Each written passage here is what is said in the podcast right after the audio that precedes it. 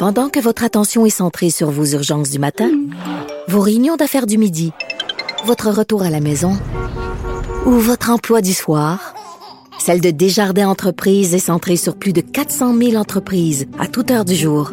Grâce à notre connaissance des secteurs d'activité et à notre accompagnement spécialisé, nous aidons les entrepreneurs à relever chaque défi pour qu'ils puissent rester centrés sur ce qui compte, le développement de leur entreprise. Android. Android gaulois qui possède le secret d'une potion magique qui donne une force surhumaine. Elle donne une force, mais d'une force. Avec cette potion, on construit tout comme ça. Je finis dans les temps et je vais pas au crocodile. Bonjour Anaïs. Bonjour messieurs. Ah, je pense bien qu'on parle de la potion d'Astérix. Astérix Obélix, mission Cléopâtre. Village gaulois?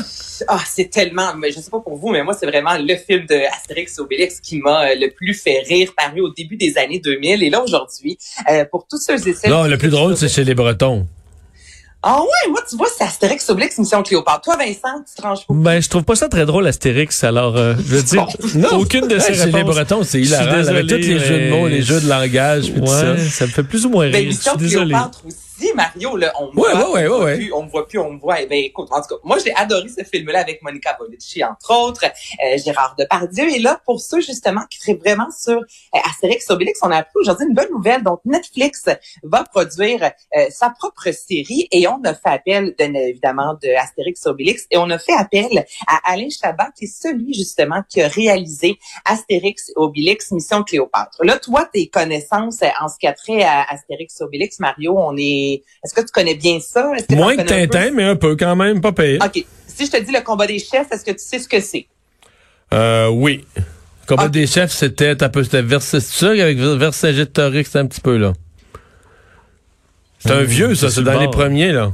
C'est le septième album, mais c'est Panoramix qui reçoit un gros menhir sur la tête. Là, il tombe dans les pommes et là, on doit euh, réussir Ah, en fait oui. à le, le- le guérir avant euh, qu'il y ait un combat entre quelques villages. Il y a plein de noms comme Abrara Coursi. euh, Ah que c'est le chef du, c'est le chef du village gaulois, là. Exactement. Donc lui, évidemment, fait partie aussi de cette saga-là. Euh, pour ceux qui ont vu le film paru en 1989, Astérix et le coup du menhir, il y a une partie de l'intrigue qu'on retrouve dans ce film-là. Donc là, c'est ce qu'on va nous offrir dans cette série. Et ce que j'ai hâte de voir, euh, mais ça, c'est qu'on veut vraiment euh, réussir en fait à conquérir notamment les Amériques. On sait que Astérix Obélix, ça fonctionne énormément en Europe. On parle quand même euh, de 200 millions d'albums vendus à l'étranger. Ça a été traduit dans 111 langues, langues plutôt, mais c'est quand même très européen. Et là, ce que Netflix veut faire, c'est vraiment face faire, faire face plutôt au manga en Asie.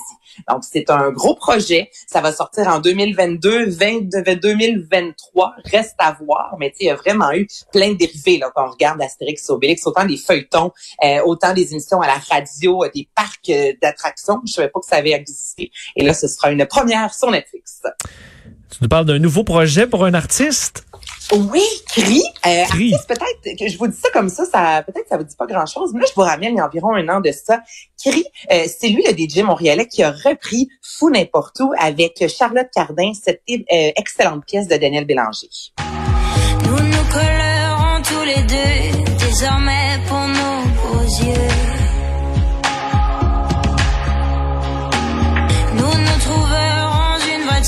Cette version-là qui est extraordinaire. Oui, c'était très bon. Euh, oui, puis C'est on l'a entendu euh, justement à Star Academy il y a environ deux semaines de ça. Et là, je vais vous expliquer un peu le processus. À la suite de cette euh, belle collaboration-là, Cri, lui, a pris euh, l'initiative d'écrire à Daniel Bélanger disant, moi, j'aime vraiment ce que tu fais, j'aimerais ça euh, qu'on collabore ensemble. Et les deux ont écrit la pièce Signal que je vous fais entendre. Vrai,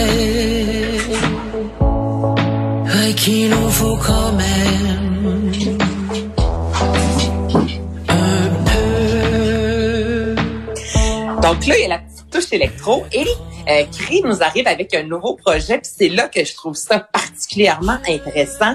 La pièce Signal sera reprise, va se retrouver sur un album qui va sortir le 12 mars prochain, Juvénile, et elle est revisitée par Jean-Michel Blais. Donc souvent, on a des pièces euh, de façon plus classique, remixées, re- qu'on amène vraiment dans un son plus euh, techno, plus euh, électronique, tandis que là, c'est le contraire. On s'en va vers le piano. Écoutez ça.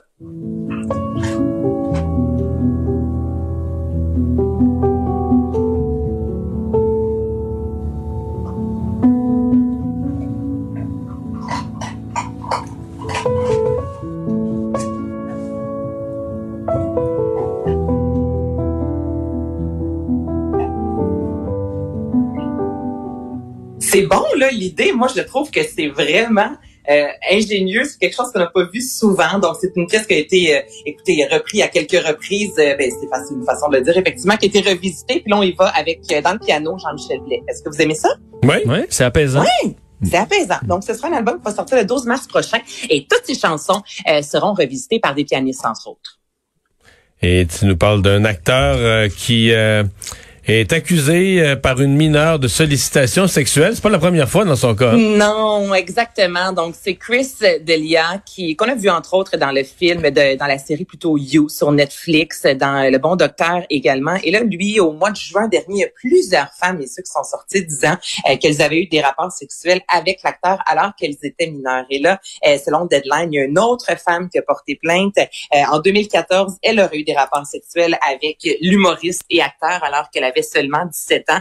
Et là, on aurait retrouvé plus d'une centaine, imaginez-vous, d'images de jeunes filles dans son ordinateur. Alors, c'est vraiment euh, Netflix a coupé euh, les ponts avec avec cet acteur-là. Euh, lui, évidemment, qui avait plusieurs spectacles d'humour, on les a également retirés, notamment de plusieurs postes de télévision où on met l'humour euh, de l'avant. Donc, on parle de cet acteur, mais j'ai vraiment l'impression dans les prochaines années, on va peut-être moins le voir parce qu'il perd des contrats, évidemment. Il n'y a pas eu de procès encore, mais vous savez ce que c'est la tribune euh, publique populaire. Pour l'instant, ça se passe mal. Il est sorti lui quand même hein, sur les médias sociaux. Mais il y a deux affaires là, avec des avec des mineurs puis euh, le nombre. euh, Tu sais quand c'est un Ouais. cas, tu- quand c'est un cas, des fois tu dis bon, c'est tu vrai, c'est pas vrai ça.